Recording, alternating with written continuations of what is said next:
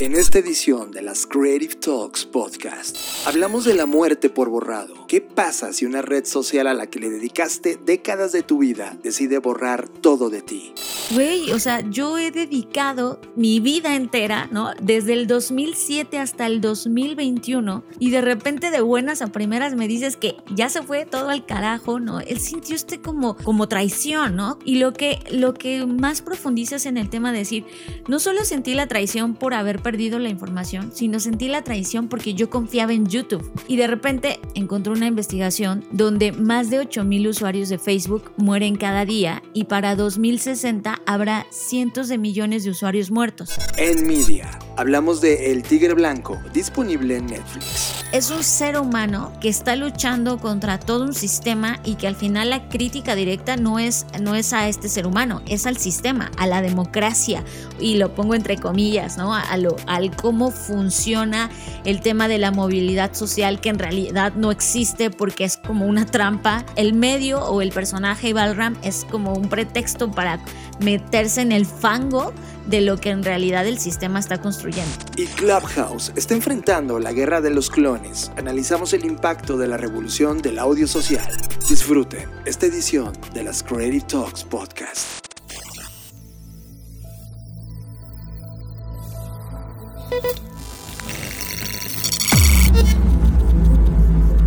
Black Creative Intelligence presenta. Escuchas. Escuchas. Escuchas un podcast de Dixo. Escuchas Creative Talks. Creative Talks. El podcast donde hablamos de creatividad, futuro, innovación, medios, disrupción y emprendimiento. Con Fernanda Rocha y John Black. Por Dixo. La productora de podcast más importante de habla hispana. Por Dixo. Es un placer coincidir en esta línea de tiempo. Yo soy John Black y les doy la bienvenida a las Creative Talks, este podcast donde hablamos de creatividad, diseño, innovación, negocios y futuro. Y como cada edición, Fernanda Rocha, bienvenida. Hola, ¿qué tal? Estoy muy contenta como cada semana de estar aquí con ustedes y con todos los temas que vamos a hablar el día de hoy. Estoy muy emocionada, así que empecemos. Tema de la semana. Este es el tema que nos robó totalmente la atención. Tema de la semana. Hay un autor que está muy orientado hacia el tema de la ciberpsicología o la psicología cibernética y todo lo que hay alrededor de eso Además hace trabajos también pues de diseño estratégico, entre otras cosas, ¿no? Creo que como todo se dedica a un montón de cosas, pero su tema central es esta parte de la cibercultura y está muy preocupado sobre temas que giran alrededor de esto, sobre todo como temas como lo que hemos platicado en los dos episodios anteriores sobre los casos o el, tema que atiende Coded Bias y el tema de, de las inteligencias artificiales, etcétera. Pero hace poco, hace una semana, leí una de estas pestañas, ya sabes, que guardas y dices, voy a leer esto en algún momento. Bueno, pues yo soy esa persona que sí lee las pestañas que guarda, no las dejo abandonadas. Y entre esas pestañas me topé con uno de sus eh, artículos, porque tiene un blog, en donde escribía, el titular dice, preparándose para la muerte por, por borrado, ¿no? Por delayed o delation y dije, ¿qué es esto? ¿No? Entonces me metí a leer y al principio creí que era una historia sobre alguien que había tenido un canal de YouTube o una lista de reproducción y YouTube se la había borrado. Pero conforme más ya terminé la lectura y más me adentré hacia lo que, hacia lo que se refería, pues me di cuenta que no era así, era más bien, y esto es una historia de él, es una historia personal, donde nos cuenta que pues él desde que pues tuvo contacto con, con YouTube, sobre todo se enfoca en YouTube, y habla sobre cómo fue su vida, ¿no? Cuando él tenía 13 años y se topa con este, este, esta herramienta donde dijo, wow, o sea, el primer video que vio es un video que se llama Muffins y le pareció que era el video o la cosa más divertida que había visto en su vida. Y después fue agregando a ese playlist pues eh, videos como Charlie el unicornio, que para quien no lo ha visto, pues, métase a YouTube y escriba así. Y entonces, eh, de repente, a esa escasa edad de 13 años, YouTube se había convertido en su hogar. Donde había seleccionado innumerables creaciones y había, se había convertido en un curador de contenido, que esta es la parte que me llamaba la atención. Yo al principio creí que era un canal que él, en donde él generaba contenido, pero no era así.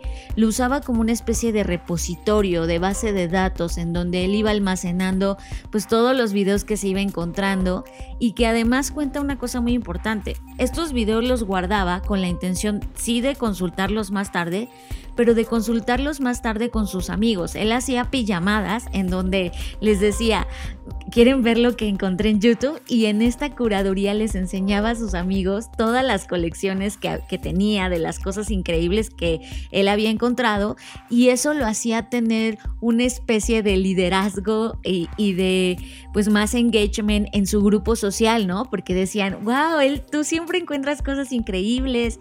Entonces eso no solamente era su vida digital, sino era su vida digital que apalancaba de alguna forma su vida social en el mundo análogo.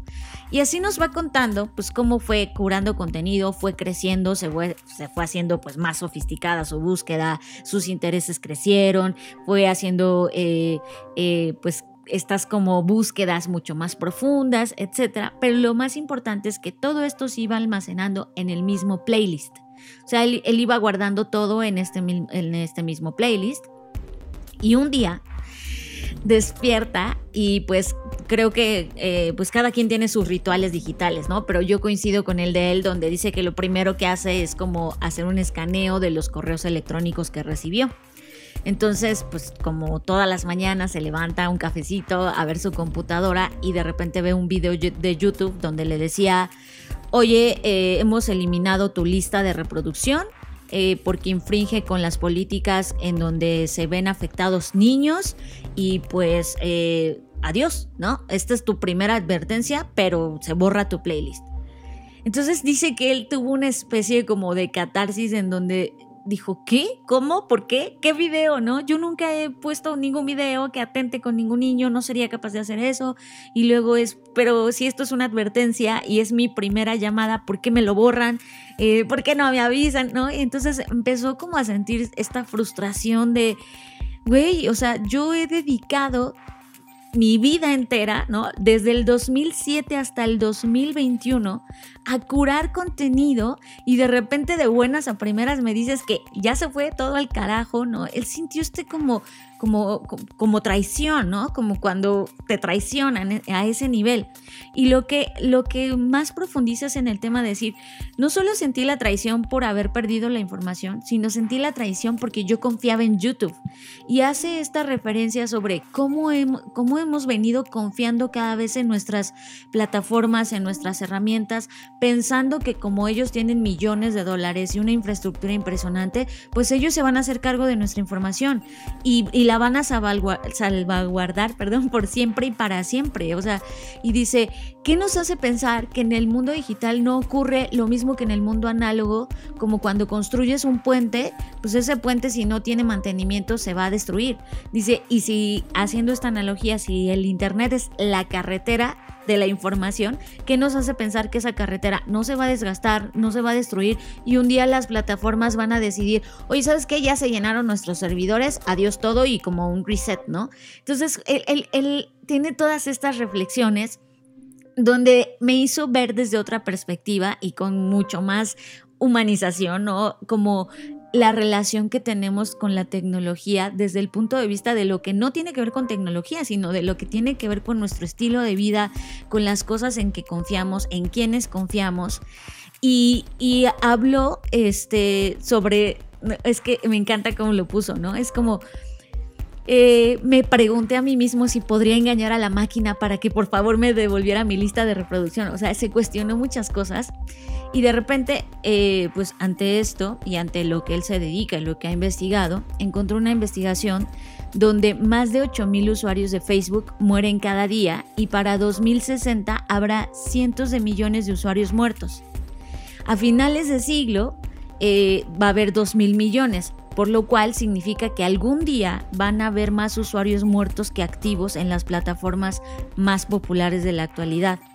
Y él, ante todo esto, se preguntó, ¿cómo es un cementerio digital global en línea? ¿No?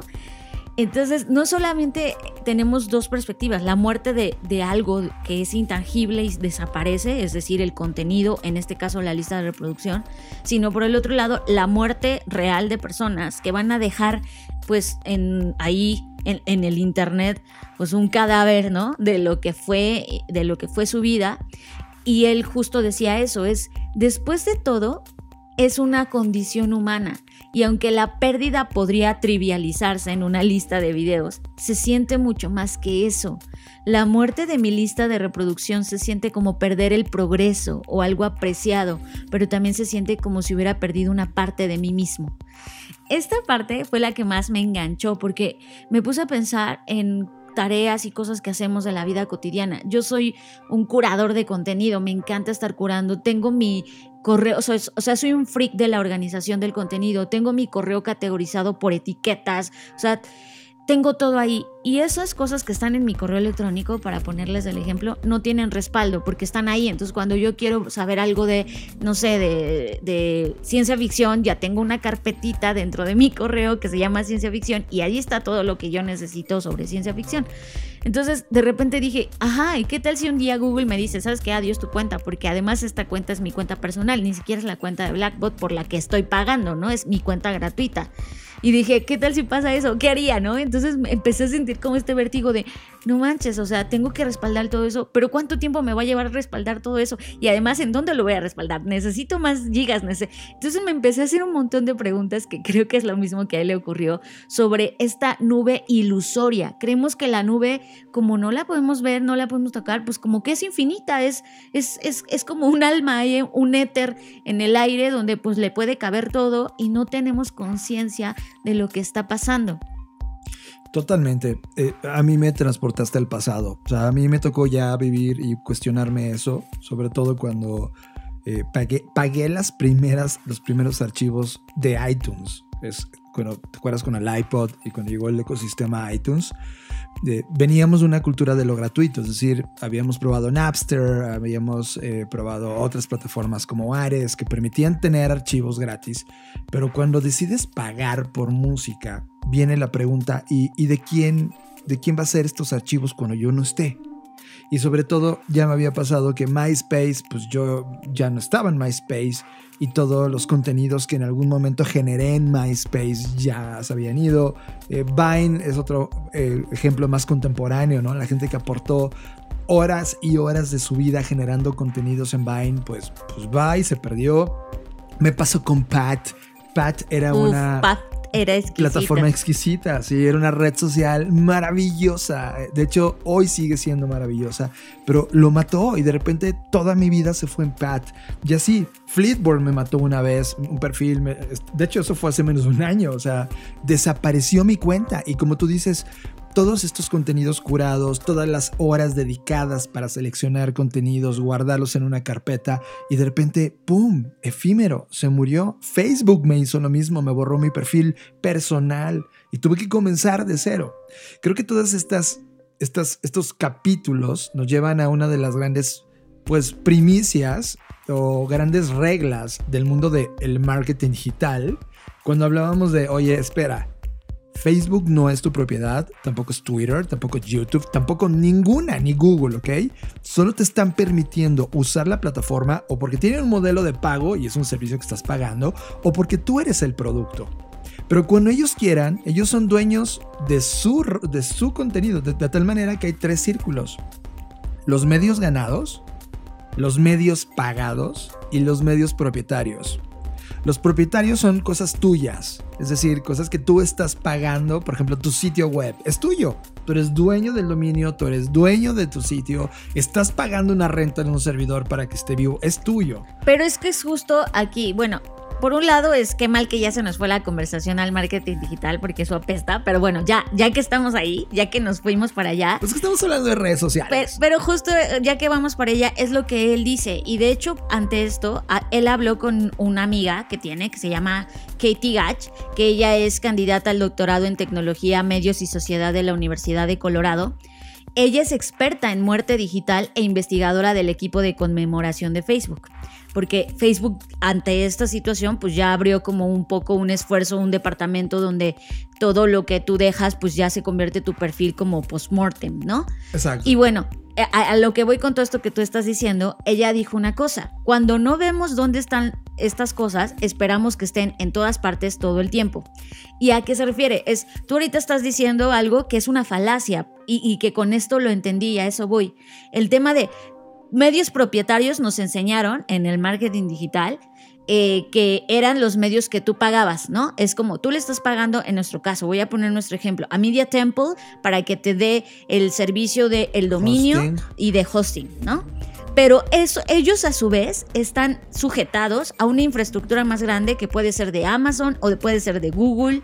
O es la decir, propia, no hay forma de escapar de eso. No, no o sea, es ilusorio. Incluso cuando pagas, es ilusorio Sí, pensar que eso es tuyo. Media Temple, ¿cuánto tiempo va a durar? O sea, tú estás apostando a que dure por el resto de la vida y pues probablemente quiebran como compañía en 10 años y todo lo que tú tenías en esos servidores se, va a la chingada. Que eso es lo que está pasando ahora mismo con los ransomwares, ¿no? Con el hackeo, donde tú pues estás pagando y según tú todo es tuyo porque te vendieron la idea que eran medios propietarios, ¿no? Y de repente es, no, ese es el tema con este tema. Es decir, todo lo que hoy creemos que es nuestro y que nos pertenece y que tenemos una relación con esta virtualidad y que ya lo llevamos a un tema de presunción de realidad, porque es nuestra realidad, porque es lo que vemos, eh, eh, nos está ofuscando, nos está como im- impidiendo ver que estas experiencias son totalmente efímeras y que al final del día, si tú quisieras dejar un legado digital, no hay nada que te garantice que eso va a poder ser. No es como que tú digas, y recordando el el, este ejemplo que ponía John en la mesa sobre las listas en iTunes, no es que haya ahorita un mecanismo en donde tú digas, ah, bueno, pues estas listas en iTunes que yo compré, se las dejo a mis hermanos, se las dejo a mis sobrinos, se las. No, no, no hay forma de una herencia digital. En algunos estados de Estados Unidos, por ejemplo, sí se han ajustado algunas leyes para que sí puedan existir como parte del, testamento este tipo de bienes intangibles, pero no es como lo común. Todo el mundo no lo tenemos, no es algo que esté popularizado todavía. Y, y sobre todo, yo creo que aquí la parte es cómo es que construimos y vivimos con la tecnología que no funciona a nuestro favor. Eso me hizo pensar, o sea, es como estamos construyendo algo que ni siquiera, o sea, nos vendemos la idea de que no, pues nos beneficia porque la tecnología, pero en realidad en los momentos de la verdad, como este momento, no funciona a nuestro favor. Y eso lo, lo, lo pongo en la mesa con, uniéndolo con el tema del coded bias, ¿no? Es decir, estamos construyendo algo que, que como es una máquina la que decide, es decir, esta, este, este chico en este caso, Klein, no pudo hablar con alguien y decir, argumentar nada. Era como, oye, explícame cuál fue el video que hice mal, puedo bajar solo ese video, ¿por qué borras toda mi playlist, no? O sea, no, no hay alguien con el que él pudiera debatir, ni intercambiar, ni argumentar, ni objetar lo que estaba pasando. Solo fue una máquina decidiendo, ah, delete esto, delete el otro, ¿no? Y eso, eso es algo que ahí es donde necesitamos a los seres humanos, porque un ser humano sí puede entender de, oye, esto es el legado de esta persona que lo guardó durante todos estos años, vamos a ver, eh, y él dice eso, es, ojo, no significa que yo estoy en contra contra las reglas de YouTube de evitar contenido que dañe a los niños o a otros seres humanos, pero dice, pero tampoco quiero que se me acuse a mí de ser el que daña a los niños cuando no estoy dañando a nadie, ¿no? Y, sobre todo creo que creo que ha ido madurando Fer en la última década una cultura de lo efímero. Y eso es muy peligroso para la sociedad y la civilización en general. Sí, porque justo como de, y eso lo vamos a platicar, como dice en el libro de Nayef, ¿no? Exacto. Eso nos hace a nosotros Las máquinas. las O máquinas. sea, ya somos robots. O sea, cuando tú tienes memoria, cuando no tienes legado, o sea, la frase de somos las historias que nos contamos, es porque alguien ya construyó un legado y se ha repetido esa de generación en generación. No importando si es una buena o mala historia, ¿eh? Eh, Ha, creado un legado. ¿Qué legado estamos creando como sociedad? Es como, a ver, yo tengo relaciones efímeras, tengo audios eh, en Clubhouse efímeros, o sea, no queda asentado en ningún lugar. Al menos, o sea, la única manera de preservarlo es que en serio lo preserves, lo guardes en discos duros, lo mejor de la humanidad se imprima al final en un gran documento almanaque de lo que la humanidad aprendió. O sea, el movimiento enciclopedista que yo tanto he, criticado, ¿no? De, al final le diera un ejercicio de crear legado, Fer. Y ahora en lo, en lo, digital llevamos 20 años, wow, explosivos, con un flujo de información brutal, sin legado. Y eso es muy fuerte. Creo que al final, en el fondo, la discusión sobre quién tiene los derechos de los contenidos después de la muerte, ¿no? Y qué pasa con tus perfiles, que le diste la vida durante décadas y que al final van a morir, asúmelo como un hecho. Un día Facebook no va a estar aquí, un día YouTube no va a estar aquí. ¿Qué va a ser de todo ese contenido generado eh, antropológicamente por la humanidad? Sí, el, tema es, eh, pues, necesitamos cuestionarnos esto, ¿no? Reflexionar sobre cómo debemos estar preparados, sobre lo que significan nuestros datos, a dónde van, en dónde están, en dónde están realmente, ¿no? Sin, porque sí es cierto, o sea, tú te imaginas, pues están ahí en el internet, ¿no? no físicamente es como, ¿dónde están mis datos? ¿Quién los tiene? ¿Cómo los tiene? ¿Quién, ¿A quién voy a heredar? Porque, por ejemplo, yo, al ser un gran curador de contenidos, pues también me, me he descargado un montón de cosas digitales que de repente desaparecen. O sea, por ejemplo, eh, estoy en Team Forest buscando alguna tipografía especial o algo y la compro y de repente el artista no sé por qué decide como dejar de tenerla y si yo no uso en respaldo de eso, ya no la, tengo, aunque la haya comprado. O páginas web increíbles, ¿no? Dices, wow, que siempre va a vivir aquí esta página y de repente regresas al otro día y pues resulta que los miembros ya se, enojaron y pararon, pararon el proyecto y no dejaron un cadáver exquisito. El concepto cadáver exquisito es cuando tú, en el término de un proyecto, imagínense que YouTube ya muere, Google decide ponerle ya muerte a YouTube YouTube sigue vivo, ya no puedes subir este, videos porque ya no se puede, pero invierten en el cadáver exquisito para que todo ese conocimiento almacenado se quede para referencias de todos los que quieren acceder a esos contenidos. Lo cual no hay una política de eso. O sea, el cadáver exquisito es más bien una manifestación artística de memoria de los dueños de ese proyecto que quieren recordar lo que vivieron como una parte documental, pero no hay nada que obligue a nada de las compañías que en este momento están chupando el contenido, el legado, las historias y la memoria de nosotros para la posteridad. Sí, y, creo que también una cosa que queda en la mesa es justo este tema de ya no hay rostros, ya no hay caras, ¿no?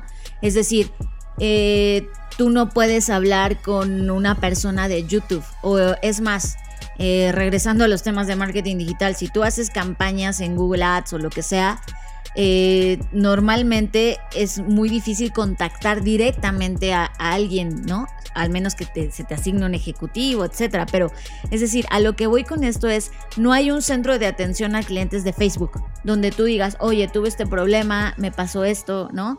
Todo es unos y ceros, sí, no, llena este formulario, si esto es igual a esto, igual a cero, ¿no? Es, ya no hay esta humanización y, justo este es el, riesgo, es si estamos todos como muy entusiasmados, bueno, no todos, pero sí estamos algunos muy entusiasmados sobre qué bueno que la tecnología nos va a ahorrar pues chambas que a lo mejor decías, híjole, esto era, me tardaba 10 horas en leer esto y de repente puedo sintetizarlo, ¿no? O sea, no sé, hay muchas formas eh, digamos que amigables a, través de las cuales la tecnología nos está ayudando, pero también hay otra parte donde decimos en qué momento es suficiente, porque los seres humanos necesitamos este, este compartir, este platicar, este, este rostro a quien podemos hablarle. Y, y, cuando digo rostro me refiero, no hay rostro ni de ida ni de vuelta, que esto es algo que también me, me preocupó muchísimo porque me hizo reflexionar sobre no hay rostro ni de ida ni de vuelta porque tú para la máquina, en este caso la máquina de YouTube,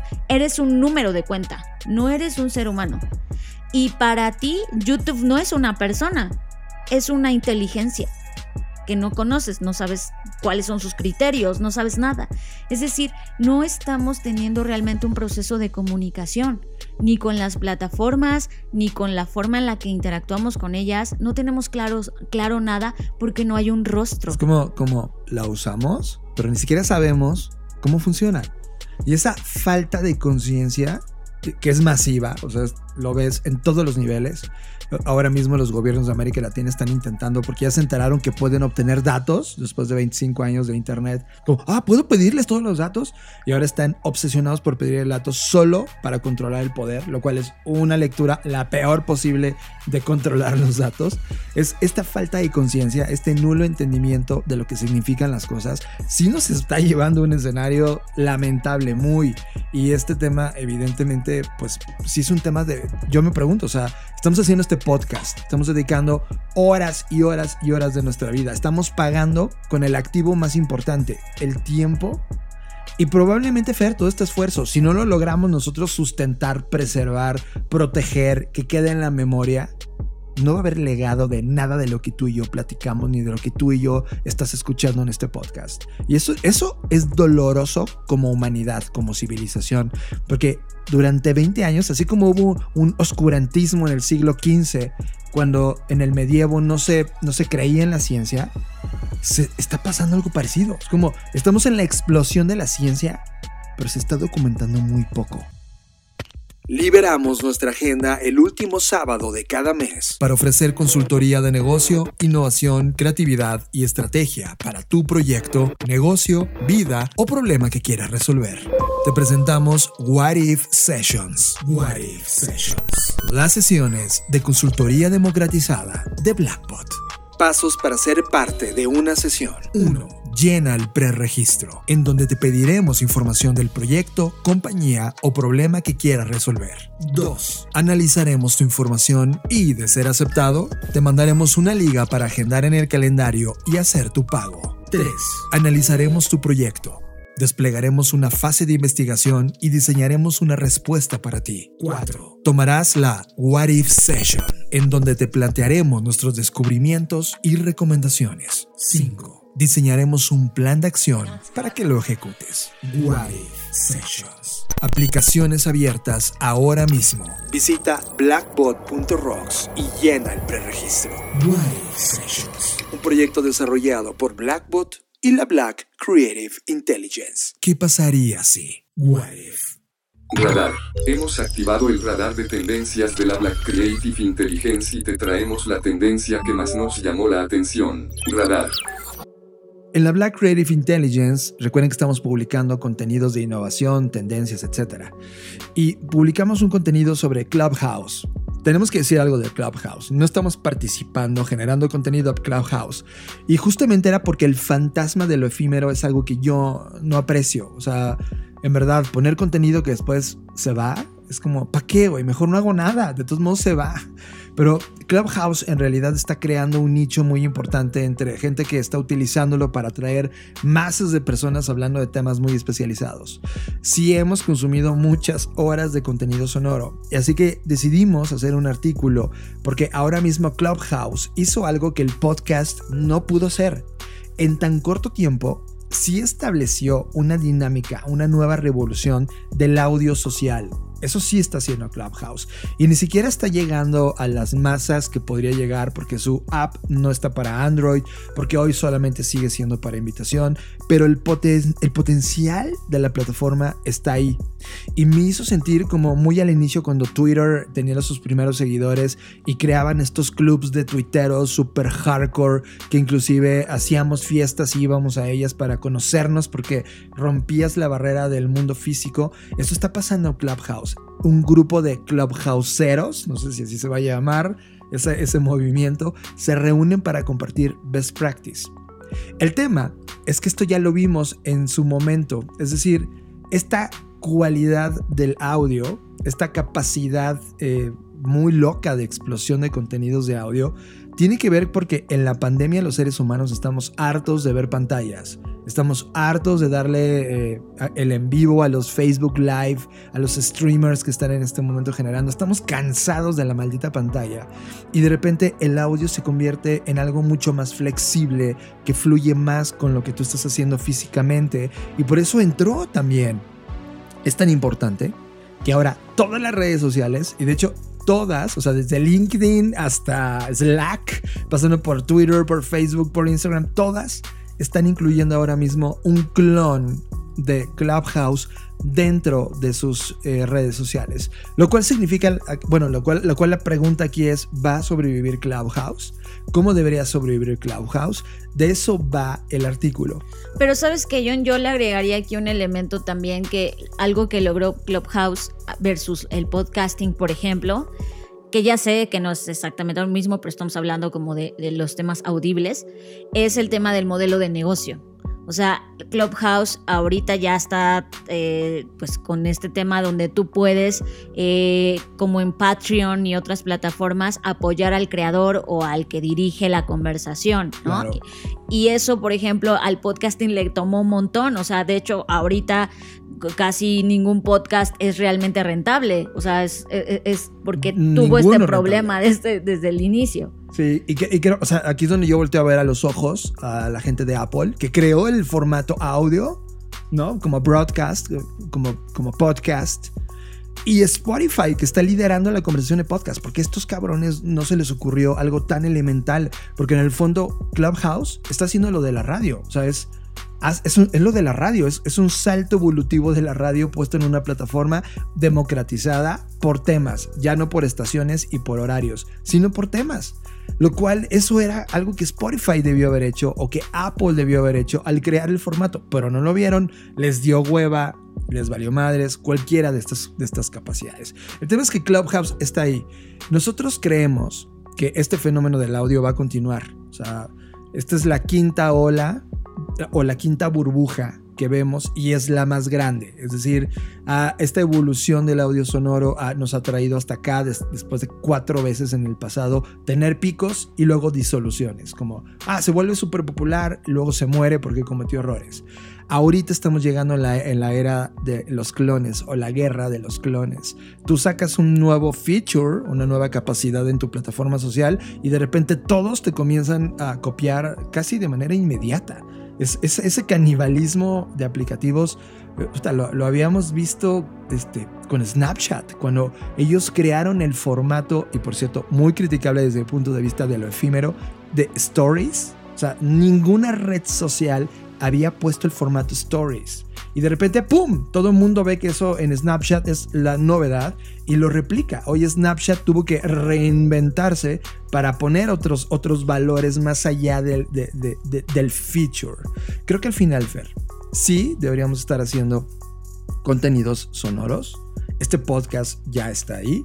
Pero creo que debería haber, lo que, utilizar estas, estas plataformas como Clubhouse sirven como para tirar ideas y abrir el micrófono realmente abierto, como un open mic, para poder conversar con la comunidad, poder abrir, poder debatir. Si hay un tema candente, escucharlos a ellos. Creo que eso sí, nos acerca a la hoguera original. Recuerden cómo comenzamos este año.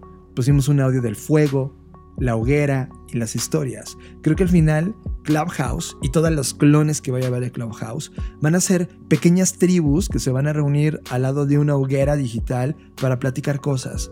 El reto, y lo digo con la primera sección del tema de la semana, es que todas estas cosas, todo este tiempo que le vamos a dedicar, que no sea en vano, que quede tangibilidad de eso, que, no se pierdan esas grandes ideas que se van a conversar, que no sirva solo para un lugar para vomitar como si fueras alcohólicos anónimos, el club que te ayuda a salir adelante. Creo que esto, dado el potencial de la, de, la creatividad y las plataformas que hay, sí, sí debiera tangibilizarse y quedar por el resto de los días. Media, todos los contenidos que estamos viendo, series, videos, media, Fernanda Rocha, yo, yo sinceramente, y no quiero sonar racista o clasista o xenofóbico, nada, pero no soporto los contenidos de Bollywood. No soporto la narrativa, no soporto la música, no soporto eh, hasta el vibrato, o sea, no, no lo soporto. Es algo que no alcanzo yo en mi rango de, de contenidos lograré entender. Hay gente que le encanta ver las películas de Bollywood. Así que cuando Netflix tú le diste, es la primera vez que, jugamos con esta funcionalidad de ya no quiero seguir yo sipeando en Netflix, ¿no? Quiero que me recomiende automáticamente algo. Nos sacó una recomendación, Fer. La recomendación es The White Tiger, que es eh, una película, eh, híjole, que, está basada en un libro, en un bestseller de Aravind Adiga, que fue una novela ganadora del premio Brooker. Y es una historia que a mí la verdad sí me gustó. A mí la verdad sí me, sí me fascinó. Eh, no solamente por cómo, cómo está actuada y todo eh, la parte como de la realización, sino por el tema central del, del cual se trata. Creo que a mí lo que, me, gusta de este tipo de filmes y que no esperaba por esta aberración a Bollywood es que hace una, un análisis muy profundo, una crítica muy fuerte al momento que estamos parados. Es decir, cómo desde una sociedad donde la ideología, la división de clases es tan radical, cómo se piensa el mundo que es el occidente, cómo ellos están abrazando su cultura, aunque hoy suena tan equivocado muchas de las acciones que hace, pero también ellos están seguros de que, por ejemplo, la India y China son el mañana. La frase de Estados Unidos es tan ayer, India y China son tan mañana que te das cuenta de que tan solo por, por índice demográfico, si sumas a los humanos que hay en estos dos países, te vas a dar cuenta, y, además analizando el futuro de la economía, que, que, que, tiene una probabilidad altísima de eso que estamos viendo en la película, en este filme, pueda suceder como una sociedad, que se, que se preserven estos valores y se cree una, una nueva forma de entender el mundo. Y, sinceramente esta foto es como una pequeña advertencia de ese futuro. Ahora, como creo que lo que está pasando ah, con estas películas, eh, este tipo de documentales, todo esto que es que intentan de alguna forma u otra exhibir un problema, una temática, una realidad, ¿no? Es que en sus propios países de origen no son bien aceptadas, ¿no? Lo vimos, por ejemplo, eh, con, con, la película de Michelle Franco. Del Nuevo eh, Orden. Del Nuevo Orden, donde todo, la, mayoría de la, crítica fue como que, nah, bla, ¿no? Porque esa es una. También el, sobre el otro, bueno, que es película, sobre el tema de Monterrey, ¿cómo se llamaba? Ah, el de, sí. El, ya no estoy aquí. Sí. Eh, y, y también fue, o sea, la gente ofendidísima, ¿no? Y a esta película le pasó lo mismo en su país de origen, es decir, en la India. En la India, muchos, eh, pues gente que está, que, es especialista en crítica, críticos de cine, etcétera, de la India. Por ejemplo, hay un crítico que se llama Baradah Rangan y él, él decía que, que qué sentido tiene comparar una obra de ficción con la realidad y que a él le odia estas ideas, o sea, le choca esta idea de que una película trate de, reflejar la realidad, porque dice que en sí mismas las películas son construcciones artificiales, ¿no? Y que una película no debería intentar reflejar la realidad. Yo, yo difiero de eso, o sea, creo que al final sí, obviamente las historias sabemos que cuando son narradas en el cine, pues son al final del día se convierten en nuevas ficciones, porque no estás viviendo la vida real, pero sí creo que, que este tipo de ficciones, este tipo de historias, puede cambiar, uno, los constructos de las historias que nos estamos creando, y por otro lado, reflejar o al menos visibilizar para otros países lo que está pasando, porque, por ejemplo, yo he visto diferentes películas, pero todas han sido que como desde el punto de vista del ojo americano contando historias de la India, ¿no? Y acá es, ¿no? Es, es, es un indio contando historias de la India y creo que eso también es válido y que también es, es como reflejar cosas que desconocemos y que creo que plataformas como Netflix, este es su acierto, ¿no? El decir, pues vamos a poner películas de todo el mundo donde todo el mundo tenga acceso aunque hay ciertas restricciones con el tema de, las IPs, que todavía hay cierto como privilegio para Estados Unidos para ver más contenido, etcétera, y que eso será otro tema de conversación. Pero al final del día creo que eh, a mí lo que más me gusta es cómo se mete en, los adentros y un poco también es como un tema de, de te cambia la perspectiva de por qué una persona querría hacer daño o actuar de manera ilícita o cometer un crimen. Y no es un tema de justificarlo, sino es un tema de empatizar, en donde las condiciones que esta persona, en este caso el, personaje principal de, de esta película, que se llama Balram, es te cuenta su historia de tal forma que tú dices, pues claro, o sea, ¿qué otra salida había, no? O, te hace empatizar de manera, no en la que justificas lo que hizo, pero sí en la manera de decir, es un ser humano que está luchando contra todo un sistema y que al final la crítica directa no es, no es a este ser humano, es al sistema, a la democracia, y lo pongo entre comillas, ¿no? A lo, al cómo funciona el tema de la movilidad social que en realidad no existe porque es como una trampa eh, y, creo que eso es realmente lo que a mí me interesa, no, no es el, el medio o el personaje Balram es como un pretexto para meterse en el fango de lo que en realidad el sistema está construyendo. Para mí es un vistazo al futuro, Fer. O sea, cuando, cuando ves este filme, que prácticamente es un reflejo de la desigualdad y creo que este sistema de castas en la India, que, lo pone muy claro en el filme, que es esta, estos castas que son los brahmanes, que son sacerdotes y maestros, luego los chatrias, que son los políticos y soldados, los vaishyas, que son comerciantes y artesanos, y los sudras, que son los esclavos, siervos y obreros, ¿no? Esto probablemente sea América Latina en los siguientes 15 años. O sea, estamos construyendo este clasismo, esta división, este luche de ustedes contra nosotros. Y, toda esa conversación está en América Latina. Cuando vi el filme, solo podría decir, estamos a dos generaciones de estar ahí. O sea, a cómo vamos en el ritmo, a cómo se está haciendo esta lucha, a cómo está el tema de pensamiento, toda la desigualdad por el sistema mismo, lo que le sucede al personaje es producto de esa interacción y cuando él se hace consciente, ese es el gran problema de, lo que está pasando en el mundo. Ustedes que están escuchando este podcast probablemente tienen un nivel de conciencia mucho más alto del status quo, lo tienen. Y por lo tanto hay esta incomodidad, hay esta desazón, hay esta tristeza y desesperación muchas veces de que tú tienes un nivel de lectura que tratas de decirle a la gente, mira, te lo quiero explicar para que tú también lo veas, pero no lo ven. Y este filme retrata eso. Es una película que a mí, que no estaba esperando nada y que ya tenía estos prejuicios antes de verla, cuando estuve expuesto a ella, simplemente me puso un golpe diciendo, órale, es una postura del mundo que nunca me había imaginado que existe, que ya sé que es una película, pero de alguna manera está retratando, es, un artista que está tratando de plasmar un mensaje, lo entiendo, ¿Y ahora qué vamos a hacer con esto? Por eso creo que es vital que, lo veas, que te sientes, que lo analices, que te duela, que te reflejes en él. O sea, yo, yo en muchas partes fui él. O sea, cómo el sistema te oprime y sientes este odio, pero al mismo tiempo tienes que ser políticamente correcto porque tus principios así fuiste creado y que va a pasar con tu familia hasta que decide él hacer algo totalmente distinto. Eso es brutal. Y también creo que por otro lado, eh, pues sí hay una como paradoja en donde, y aquí sí apoyo al crítico de cine que, decía que esto, que no se deberían crear historias de la realidad, etcétera, pero hay una parte en la que tiene razón, donde dice que la, la forma en la que pudiese haber tenido mejor aceptación este filme en la India es que en la India hubiera, se hubiera podido exhibir gratis, porque él dice, poder pagar Netflix en sí mismo es un privilegio. Claro. Y, justo habla de este tema donde, donde eh, él cuenta que Netflix en la India es una de las plataformas más caras, ¿no?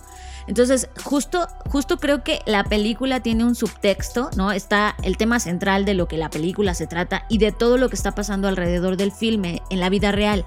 Es decir, eh, la película por un lado exhibe pues todo este tema de, la pobreza, pero no se enfoca solo en la pobreza porque sí, sino en una historia en particular de alguien que quería ascender a otro estrato social.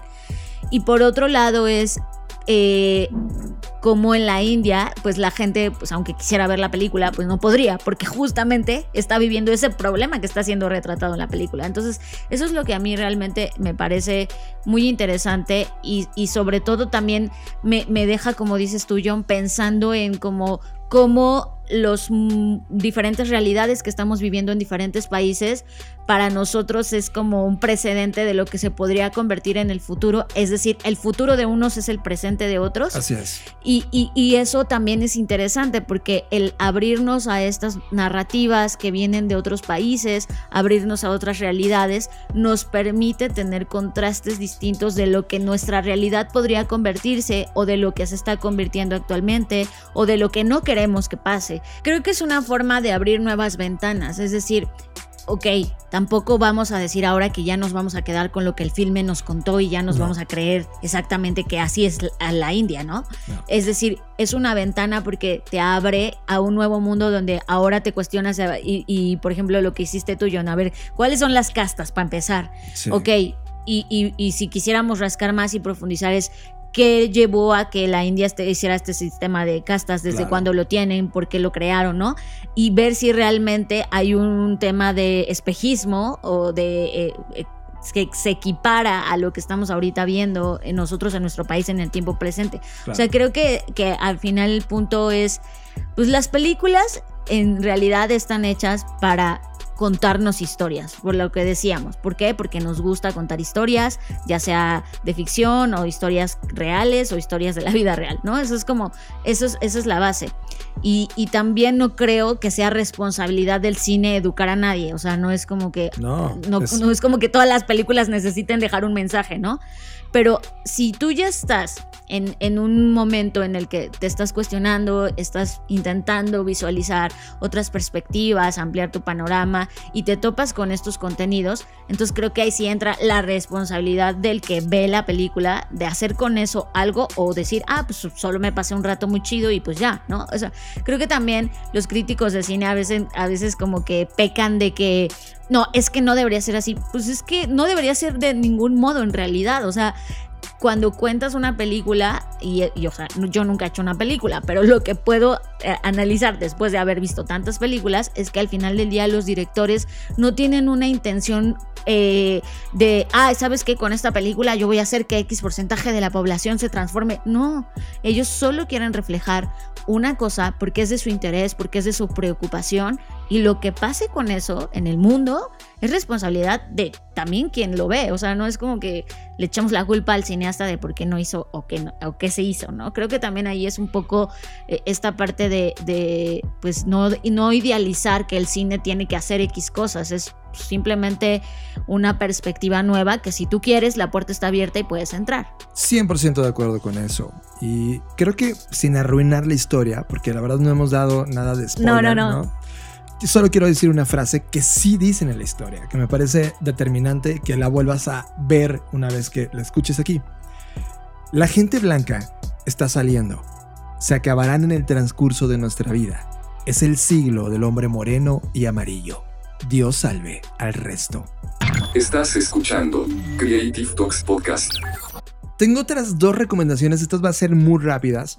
Se llama Anxious Bird, está en YouTube y lo que sucede es que es un pequeño cortometraje de animación, creo que de nueve minutos, fue mu- muy rápido, que narra la historia de un ave, una ave que no sabe volar, de hecho le caga volar, ¿no? Pero lo malo es que ya llega el invierno donde está viviendo, entonces todas las aves tienen, tienen que emigrar hacia un lugar más cálido, entonces todos sus amigos se van, la, la pájara que le gusta se va, ¿no? Y él decide de manera muy inteligente ir al centro comercial y comprar todos los víveres para sobrevivir el invierno y demostrar que todos son una bola de idiotas, ¿no? El tema es que lo hace, o sea, si, si lo hace, se mete a su casa, él está súper zen, se compra una plantita, la cuida, pero un día en la noche alguien se mete a su casa de pajarito, que está increíble, y le roba todo, ¿no? Acto seguido entra en pánico y pues decide mejor tomar un avión de pajaritos e ir el sur donde está todo cálido y increíble. Este es un documental que te muestra las fobias de nuestras vidas, nuestros miedos que tenemos y de cómo a veces algo tan normal como sobrevivir, volar, hay personas que les cuesta mucho trabajo dar ese paso. A veces creemos que lo virtuoso solo es de personas que se atreven y, y- y lo hemos dicho en este podcast, pero también hay que, hay que ser respetuosos contra los miedos y darle el tiempo a que las personas se atrevan a hacerlo. Creo que lo, que lo bonito de este es que te das cuenta lo paradójico que es en la historia que un pajarito tome un avión, puesto que puede volar. Y creo que a veces eso nos pasa a nosotros como seres humanos. Tenemos capacidades, habilidades que están ahí, ¿no? En este caso, las alas, que nos permitirían volar, pero a veces nos olvidamos que tenemos las alas y entonces decimos, no, qué miedo, porque ¿qué me va a pasar? Me voy a morir, ¿no? entonces, eso es lo que me gusta, que, como un documental tan lindo y sencillo te puede hacer reflexionar sobre, claro, yo a veces he sido ese pájaro, ¿no? Yo, a veces tengo miedo. Y, y creo que tocaste algo importantísimo, John, y aquí esto no lo iba a decir, pero lo voy a cruzar con otra cosa que me topé porque tiene todo que ver sobre el tema de los miedos y de cómo los miedos son, o, sea, como que a veces esta idea de la felicidad empaquetada capitalista 4.0, ¿no? De, lleve su felicidad y sea feliz para siempre, nos, que nos hemos vendido, pues la verdad nos ha hecho mucho daño porque distorsiona y digamos que deja de estimular las otras emociones que también están en nuestro equipo. Y ante esto, em, WGCN, que es pues una de las empresas eh, que se dedica al tema de la casa de tendencias, publicó algo que se llama Emotional Plurality Index, que habla sobre, sobre esto, sobre el tema de cómo ellos estiman o hacen esta especulación que para 2023 el sentimiento abrumador que va a impulsar eh, este año va a ser el concepto de la pluralidad emocional en donde en esta pluralidad emocional hay un círculo que habla de temor, esperanza, ira, pena, optimismo y repetición, ¿no? Y fatiga. Y creo que eh, esto de la naturaleza de la pluralidad emocional, de usar múltiples estados emocionales simultáneamente, debido a que es un mundo constante cambio y transformación, es algo que no nos hemos dejado sentir. O sea, por ejemplo, ahorita con el cierro y haciendo la analogía con el tema del pajarito es no tienes miedo y lo primero que dices, no, no, no me debo de sentir con miedo. O tienes frustración y lo primero que dices, no, no me tengo que sentir frustrado. O igual con el enojo es, no, pues no me tengo que enojar porque está, mal enojarse, ¿no? Y la verdad es que no dejamos fluir esas emociones.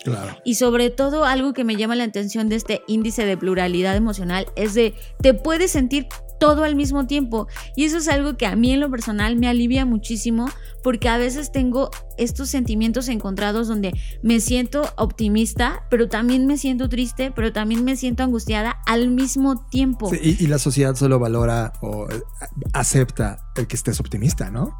O, el que tengas una, ¿no? Es como, no, ¿cómo que te vas a sentir así al mismo tiempo? Y creo que eso, e, eso, este cambio me entusiasma, ¿no? Me entusiasma que, que estemos eh, abiertos y focalizados al tema de la salud mental, por supuesto, pero también al tema de la salud emocional, en donde podamos dejarnos sentir y fluir hablaba por WhatsApp con una persona y justo hablábamos de esto, donde decíamos, es que hasta sentirnos mal nos hace sentir culpables. Tienes culpa de sentirte mal porque dices, no, pues hay gente que está peor y, yo debería sentirme feliz porque soy afortunado y es, pues sí, quizás sí deberías sentirte feliz, pero no puedes estar feliz todo el tiempo y también deberías dejarte sentir, o sea, hay días que la verdad yo en esta semana, y lo confieso aquí porque no tengo ningún tapujo de decirlo, o sea, me quiero quedar en posición fetal llorando en la cama, pero pues también esta, este tema de, del shame que tengo de no, pues cómo me voy a quedar en la cama si tengo que hacer esto, o si las personas que, que tienen más necesidades salen a la calle, o sea, como que me vendo este discurso que a veces me hace más daño que bien y creo que deberíamos de dejar eso y, comenzar a, dejarnos sentir más, porque pues por eso están esas emociones ahí, son esas alas que si no usas para volar, pues vas a estar ahí todo con, contenido y eso va a poder ser más riesgoso para tu salud. Me encanta, y este documental va en honor a las personas que nos han escrito en las redes sociales. Yo también confesé en Facebook que me sentía mal y tuve una oleada de amigos, personas que admiro, que quiero, que me dejaron comentarios increíbles. Gracias, me sentí como ese pajarito. Y también sirve esto en honor allá. Y también quiero recomendarte en paralelo el podcast de Conectando Puntos. En, esta edición hablan de confiar en tu paracaídas. Que, que, está increíble. Justamente se, tiene que ver 100% con esta conversación. Escúchalo, conectando puntos. Además, esta va a ser la primera vez que va a ocurrir dentro de la Black Creative Intelligence, todas las referencias que hablamos en el podcast todas están embebidas ahí. Es decir, cuando tú escuches este podcast, ahora también cada una de las referencias, cada uno de los documentales, cada una de las cosas que hablamos van a estar ahí para que puedas profundizar, ver el documental, etc. Sí, porque esto es algo que nos habían pedido muchísimo y ya sé que no lo habíamos hecho antes y pues aquí vamos a empezar. Eh, después de tres años de podcast, porque ustedes no lo saben, pero recientemente cumplimos tres años haciendo esto. Entonces, como parte de todas estas celebraciones y rituales, decidimos, vamos a comenzar a dejar huella de, de todas las referencias que decimos, así que van a estar para su consulta. Así es.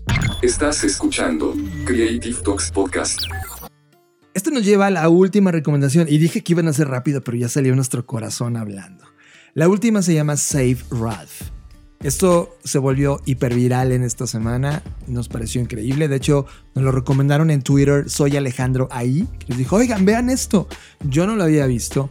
Y Say Ralph es un ejercicio importante. Es un cortometraje de animación de stop motion producido por la Human Society International con el objetivo de mostrar la crueldad que hay sobre la experimentación animal.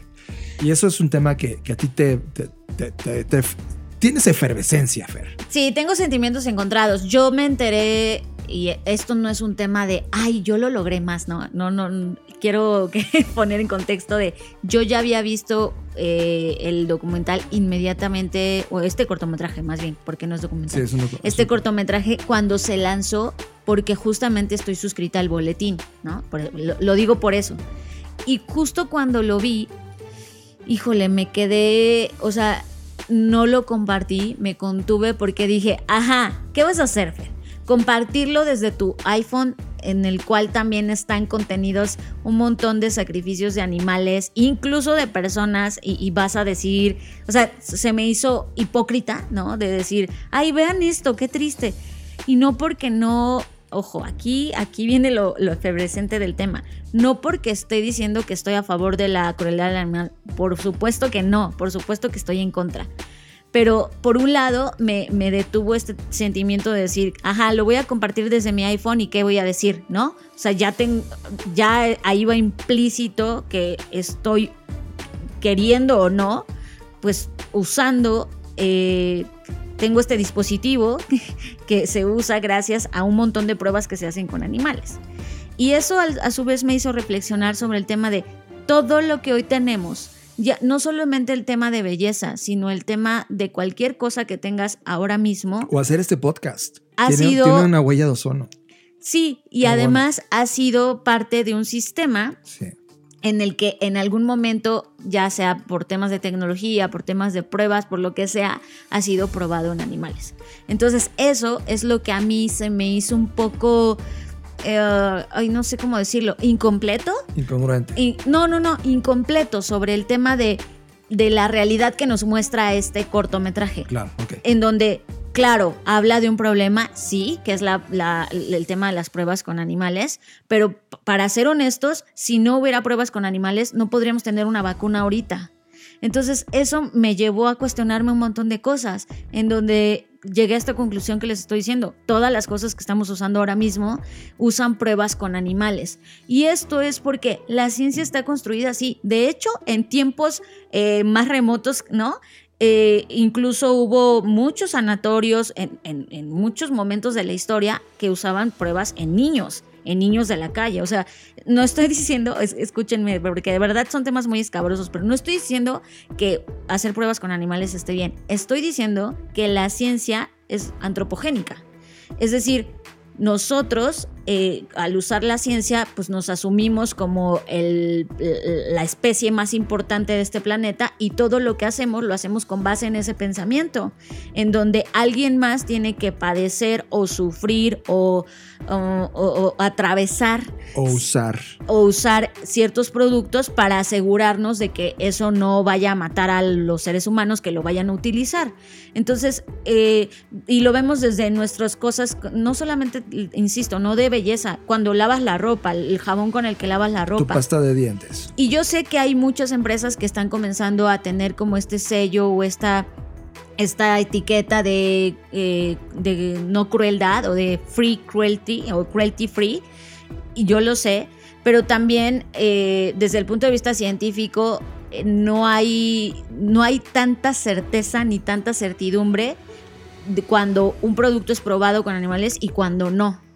Lo cual me lleva a pensar en un escenario, porque, ojo, tampoco me voy a quedar aquí de, ay, pues esto es la vida y pues ni modo. No, o sea, también esto me detona a mí en la cabeza nuevos escenarios donde nos pusimos a platicar John y yo y decíamos, claro, a ver, si ahorita está el tema de la discusión de la carne, que también ya hablamos de eso y que de hecho no les había contado, pero recibimos un mensaje donde alguien escribía este, no soy, no soy un asesino y es como, a ver, ojo, yo no estoy diciendo que la gente que se dedica al tema de las granjas o al tema de la belleza o al tema que sea es un asesino o no lo es. Eso no estoy juzgando ni estoy poniendo a nadie señalándolo con el dedo. Estoy hablando del sistema bajo el cual funciona nuestro sistema capital actualmente en el que vivimos, ¿no? Entonces, bajo ese, bajo ese tenor, eh, pues pensábamos, ok, si ya está viendo carne de laboratorio, ah, de carne animal, que pues tiene sus bemoles y ahí está en una etapa larvaria, pues también podríamos pensar en una carne o en una dermis, artificial, ¿no? En el caso de los productos de belleza. O sea, imagínense una dermis artificial que no tiene en realidad pues ningún tipo de conexión nerviosa ni, ni, una conciencia tal cual. Y entonces podríamos con esa dermis artificial, por ejemplo, hacer pruebas para pues todo el tema dermatológico y todo el tema de, pues, de la belleza y del cuidado, etcétera, ¿no? Ahora, creo que también hay diferentes niveles de, de, para qué se usan los animales. O sea, está el tema estético, que se me hace el más pues frívolo, ¿no? De decir de, ay, estas cremitas o lo que sea, y está el tema de salud, como el tema que ponía de ejemplo de la vacuna. O sea, hay diferentes niveles, sí, pero es innegable, ¿no? Que toda nuestra actividad está centrada en eso. Y, por un lado es como el tema de la guerra, ¿no? Cuando hay efectos colaterales. Pues esto es exactamente lo mismo. Para que podamos tener los productos que hoy tenemos, el efecto colateral es que estos productos necesitan ser probados. Y hay quien decía, incluso leí comentarios en redes sociales de, pues a ver, entonces si no quieren a los animales, pues prueben con personas, prueben con niños, ¿no? E insisto, eso eh, también ya ha pasado en la historia. Pero si ahora se hicieran las pruebas en personas, pues también habría un tema eh, que al final del día es el tema central, que es el tema de la ética. Y también leí comentarios de gente que trabaja en la ciencia y dice, oye, a ver, tampoco crean que se trata solamente de, a ver, yo aquí soy un mataconejos y, y, a eso me dedico. Dice, hacemos protocolos y hacemos todo lo posible para que existan protocolos en donde el animal sufra el menor de los maltratos, ¿no? Y, ahí por eso hay una gran discusión. Entonces, ante estas discusiones, lo que a mí me parece ah, salvaje del, del cortometraje es que no nos está enseñando que este es un problema sistémico. Nos está vendiendo la idea de, ah, tú nada más deja de, de consumir estos productos y ya, y es, no es así. Perdón, pero no es así. Es un problema más grande, es un problema más sistémico, es un problema incluso de cómo hacemos ciencia. Entonces, no, lo que creo que hace mal este, este cortometraje desde mi punto de vista es que no nos muestra el, el, sistema complejo. Es más, lo hace tan de manera simplista como de, pues claro, yo estoy viendo un conejo sufrir, lo primero que siento es, pues no maten al conejo, pero hay todo un mundo atrás de eso que creo que es de lo que sí deberíamos hablar, que creo que sí es de lo que se debería. Incluso la propia ciencia ha intentado y ha eh, hecho un montón de cosas para que pues no pase esto del tema de las pruebas con animales. Muchas empresas, insisto, han dejado de hacerlo, etcétera pero al final del día creo que sí puedo, podemos ahora mismo con la tecnología que tenemos pensar en nuevas alternativas, en nuevas pieles artificiales, eh, ¿no? Así como la carne, insisto, así como lo hemos hecho con la carne. Entonces, creo que el tema con estas cosas es que solo genera reactividad y mucha polarización. Es como el, el fenómeno de la pajilla o popote en la tortuga, cuando el problema era sistémico, ¿no? Exacto, que nos vendieron la idea de que no, pues es que no son los popotes y de repente te diste cuenta que no eran los popotes, era la pesca industrial, ¿no? Entonces creo que el tema se queda corto y me parece, y, me parece injusto para unos eh, y también hay que decirlo, la ciencia es, ya lo dije, es antropogénica, es antropocentrista, es racista, la ciencia es misógina, la ciencia, o sea, la ciencia tiene muchas deficiencias, lo sabemos. Y justamente qué bueno que tengamos estas conversaciones para discutir al respecto. Pero creo que no nos debemos quedar solamente con la imagen del, conejo, que sí es muy triste, eh, eh, o sea, ojo, no es que no haya empatizado, pero exacto, creo que pusiste un gran ejemplo, John. Es como el tema de la tortuga. Tenemos que ver la foto completa, no nada más el snap que nos mostraron. Estás procesando Creative Talks Podcast. Llegamos al fin de las Creative Talks podcast. Recuerden que por primera vez este podcast va a estar dentro de la Black Creative Intelligence, es decir, si tú pones blackci.rocks, es una página de web, una página web, vas a poder escuchar el podcast, sí, claro, y, y estás en Spotify, qué bueno, pero todos los contenidos, todas las referencias, los videos, todo lo que hemos platicado, ahora también va a estar ahí. De tal manera que no vas a tener que estar buscándolo y es, ¿qué dijo? ¿Cómo se llamaba? Ahora está ahí, así que disfrútalo, además de consumir y disfrutar las Creative Talks. Ahora también puedes darle clic y ver las referencias, etc. Así que disfrútalas. En verdad, este es un esfuerzo por tratar de tangibilizar este esfuerzo que estamos haciendo en audio y dar valor a través de la Black Say. Y bueno, nada más lo voy a dejar como un bonus sobre el tema de Moshi, el robot, que ya habíamos hablado de, este robotcito. Para quien no sepa qué es Moshi y que de dónde sale, pues justo ahora en las ligas que les vamos a dejar ahí, le van a picar. Y John preguntaba si, si lo comprarían y creo que estaría muy bueno dejar esta conversación para el siguiente episodio. Definitivamente. Yo soy John Black y les mando un abrazo enorme. Recuerden que pueden encontrarme en arroba Jonathan Álvarez, tanto en Twitter como en Instagram. Y yo soy Fernanda Rocha y antes de despedirme y darles mis redes sociales, quiero compartirles mi emoción porque este sábado inician los talleres que estamos haciendo en Black School sobre futuros y diseño de futuros y estudios de futuros y me encanta, no saben qué emoción porque he trabajado todas estas semanas haciendo no solo la presentación, sino los ejercicios, la estructura del taller. Me la ha pasado increíble.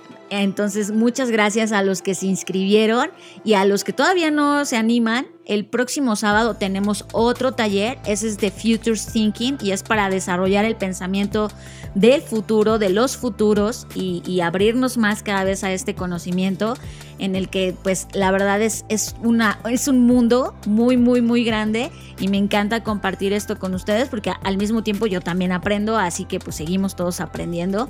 Me gustaría muchísimo verlos en, este, en estos talleres que estamos organizando, ya les dejaremos también la información en el post.